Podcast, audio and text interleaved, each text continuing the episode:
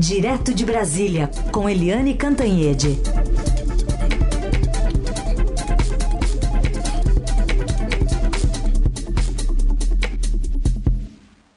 Oi, Eliane, bom dia.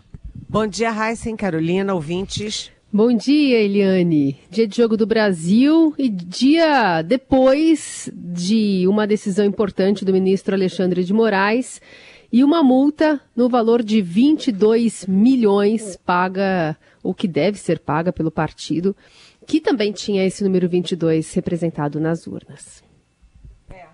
É, verdade, Carolina. É... o Alexandre de Moraes não brinca em serviço e é rápido no gatilho. Né, o, o presidente do PL, Valdemar Costa Neto, veio com aquela história de que, olha, 250 mil urnas não tinham registro, sabe, uma coisa sem pé nem cabeça, e apresentou aquilo. Aí o o Alexandre de Moraes rapidamente já deu um cheque-mate. Ah, é? Ah, tá. Se vale para o segundo turno, vale para o primeiro turno. E aí o PL, o partido do Valdemar, ele tinha elegido no primeiro turno 99 deputados, a maior bancada da Câmara a partir do ano que vem. Né? É, 12 senadores, dois governadores.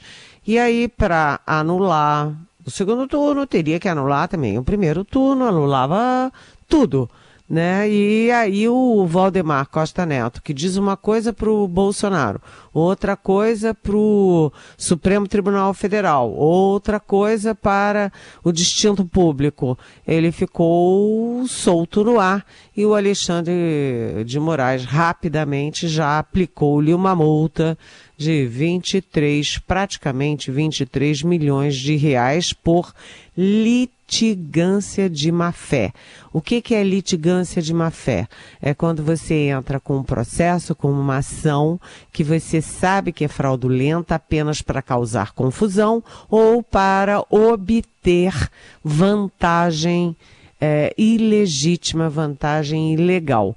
Então, a, o feitiço virou contra o feiticeiro. Em, em vez de atacar as urnas e as eleições, agora o Valdemar Costa Neto virou alvo da justiça. É, a única coisa, é, assim, criticável nessa história é que quem vai pagar os 23 milhões de multa é o PL. E o PL paga com o fundo partidário. E quem paga o fundo partidário é você, Carolina Herculin, é você, Raíssen Abac, é você, nosso ouvinte. Então, foi uma brincadeira que custou caro, com o único objetivo de agradar o Jair Bolsonaro e manter essas pessoas malucas, insanas, no meio da rua, ajoelhadas, rezando, sei lá, para o extraterrestre, não sei o quê, em nome de Deus, pátria e família. Duvido que Deus, pátria e família concordem com esse tipo de coisa. Aliás, ontem viralizaram na internet dois momentos trágicos, macabros dessa coisa aí de bloquear a estrada em nome de sei lá o quê. É, um foi quando um pai desesperado, depois de duas horas esperando para passar uma estrada, ele gritava: Meu filho vai perder o olho se não for chegar no médico, meu filho vai perder o olho, vai ficar cego. E os caras diziam: Então pega um avião, aqui não vai passar, vai a pé. Esse foi um dos momentos. O outro momento foi de uma moça, né, desesperada porque a mãe dela estava morrendo e ela ia perder o, as condições de se despedir, de acompanhar os últimos suspiros da mãezinha dela. Então, essas coisas, gente, isso não pode ficar barato e o Alexandre de Moraes está aí para não deixar barato, viu? Muito bem, vamos acompanhar agora esse pagamento, como é que vai se dar. Eliane, é, de olho na transição agora de um assunto que é muito sensível, que está sendo tratado muito nos bastidores ainda, mas que você vai trazer para a gente aí. Como é que estão as conversas é, para envolver é, oficiais das, das três forças nessa transição de governo, para escolha até dos cargos dos militares? Olha, tá, tá, Tá sim. Né? Todas as equipes de transição já foram formadas, menos a equipe de defesa. Né? Porque tem muita gente nas Forças Armadas que está aliviada, né? de acabar esse estresse da interferência política do Jair Bolsonaro nas Forças Armadas. Mas é, militar não põe a cabeça fora, né? Não, eles são muito mais para dentro, eles são muito mais cautelosos. Então, em vez de ter uma comissão funcionando oficialmente lá no CCBB, é, as conversas com os militares estão ocorrendo nos bastidores, né, por baixo de, dos panos. Muita gente envolvida, né, muito contato, principalmente com o ex-ministro da Defesa que foi demitido, o general Fernando Azevedo Silva, é, com os três comandantes que foram demitidos também pelo Bolsonaro, Edson Pujol do Exército, o, o, o Wilkes Barbosa da, da, da Marinha, o Bermudes da Aeronáutica, eles todos conversando muito, e inclusive antes, né, ex-comandantes da época do Lula, como Junichi Saito, que era da comandante da Aeronáutica. Então, a conversa corre solta e eu tenho aqui o que, que os militares estão pedindo para o Lula. Né? É, são seis itens, vou ler rapidinho aqui que eu fiz uma anotação para facilitar. Bem, é, tocar a Estratégia Nacional de Defesa, o tal livro branco que vem da época do Lula e que está no Congresso parado, é, manter o artigo 142 da Constituição que prevê é, a GLO, Garantia da Lei e da Ordem, é, garantir os projetos estratégicos das três forças, o CISFRON e os tanques da, do Exército, o FX-2, que é o, o Gripen NG, o novo avião da, da FAB, aquele avião sueco, os projetos de submarino, inclusive submarino nuclear da Marinha. Aí o quarto, a quarto pedido, né, que é, sejam mantidas as particularidades dos militares que foram aprovadas na Previdência, na reforma da Previdência. É, o quinto, a paridade salarial entre reserva e ativa e uma questão muito importante porque o PT vive anunciando que quer mexer no ensino militar. Então, os militares pedem para não haver interferência política nas escolas militares, nem na AMAN, que é a Academia Militar das Agulhas Negras, que formam oficiais, nem nas escolas militares de segundo grau. Então, esses são os pedidos. E no, os nomes para defesa: um civil, certamente, os militares preferem o Aldo Rebelo, que já foi ministro, conhece bem a Amazônia, conhece a história e se dá bem com eles. Mas isso ainda não está certo. Né? Eles acham que se for o, o Ricardo Lewandowski, ministro do Supremo, muito amigo do Lula, isso seria considerado uma provocação já que seria o Supremo comandando as Forças Armadas. E os nomes mais fortes para os comandos são na, na Marinha, o Almirante Damasceno. Peraí, peraí, que eu estou confundindo. Cadê os nomes? Ah, tá aqui. É, na FAB, desculpa, o Brigadeiro Damasceno, Marcelo Canitze Damasceno, para a Aeronáutica, uh, o Tomás Miné é, no Exército e o Olsen, que é o comandante de operações navais na Marinha, é, ou o Aguiar Freire, que, enfim, que está se tá indo para reserva agora no dia 25, mas isso tem jeito, tem, tem maneiras de mantê-lo até janeiro. O que eu fiquei preocupada foi com uma notícia hoje do nosso Marcelo Godoy, que é excelente jornalista dessa área de defesa, e ele diz que os comandantes estão querendo dar posse aos sucessores antes da posse do Lula. Quem teria que assinar o o decreto e a posse seria é, Jair Bolsonaro. O que, que isso significa? Que os novos comandantes seriam homens do Jair Bolsonaro. Gente, isso também é golpe.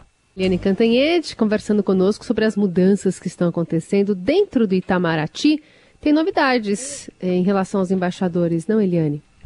Exatamente. É, essa semana, o Senado Federal é, finalmente sabatinou e aprovou mais de 10 embaixadores brasileiros com embaixadas no exterior. São embaixadas tipo Vietnã, Guatemala, etc., Costa Rica, mas tem uma embaixada importante que é a África do Sul. Né? É, agora, houve um acordão entre a equipe do Lula, o, a cúpula do Senado e a própria cúpula do Itamaraty para não aprovar ainda né, os indicados para o Vaticano, a Argentina e a Itália. Por quê? Porque são é, cargos muito, enfim, estratégicos para o Brasil, para o governo Lula. A gente sabe que o Lula dá uma importância enorme à política externa, é, à recolocação do Brasil no mundo, e aí o, foi tudo negociado e eles deixaram de fora. Mas ontem aconteceu uma novidade, uma surpresa, é que saiu no Diário Oficial da União o Bolsonaro, o próprio Bolsonaro, retirando o nome do embaixador Aquiles Emílio Zaluar Neto para o Vaticano. E o, o Aquiles Emiliano Zaluar Neto, ele já tinha sido, inclusive já tinha tido o agremã do Vaticano, já tinha sido aprovado pelo Vaticano e o próprio Bolsonaro tira, é, retira o nome dele, a nomeação dele. Sou estranho, sou esquisito, porque qual é o objetivo disso?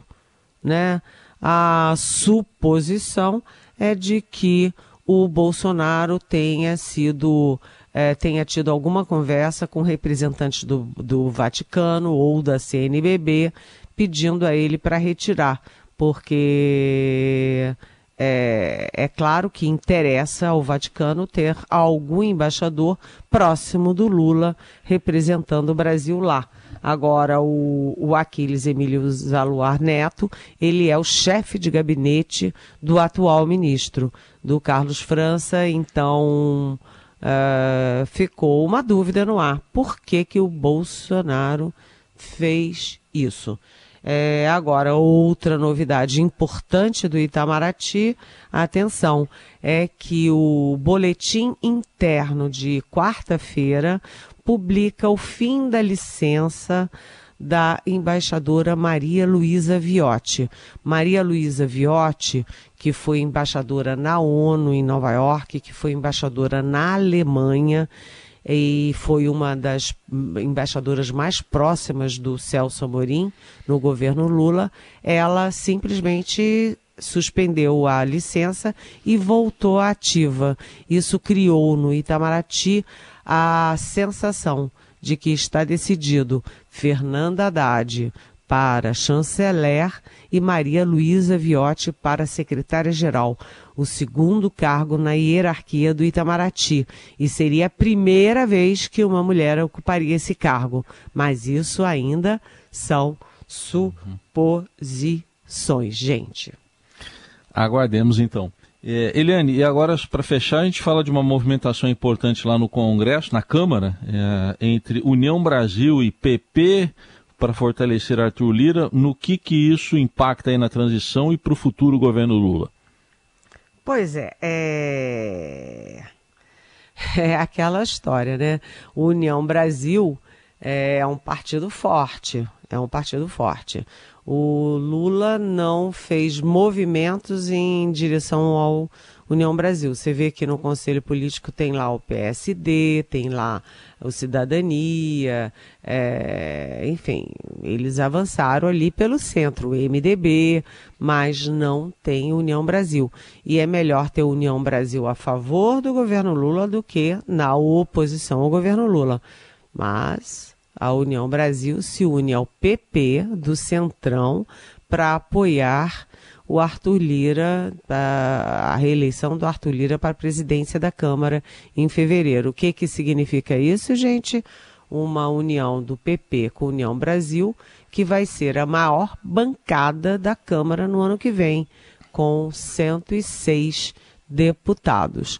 é, é perigoso. Isso significa que o Lula corre o risco de todos os governos de ficar na mão do centrão.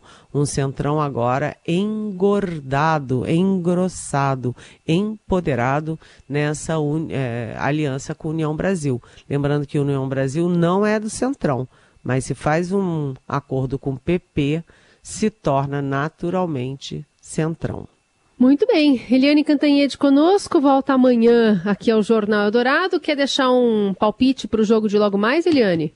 Nossa, gente, eu vou confessar para vocês rapidinho hum. que eu nem tenho conseguido acompanhar a Copa, né? Eu só tenho visto uma zebra atrás da outra, né? É, isso tá, tá dominando mesmo, essa é a parte importante. Uma zebra atrás da outra. É zebra, é protesto, é virada, né? Vitória de virada. É, mas hoje eu vou parar tudo, que me perdoe o jornalismo, a transição, vou parar tudo e vou grudar. Qual é o meu palpite? Hum. Brasil 3, Sérvia 1. Tá bom. Amanhã a gente volta a falar então sobre esse resultado. um beijo, amanhã, beijão.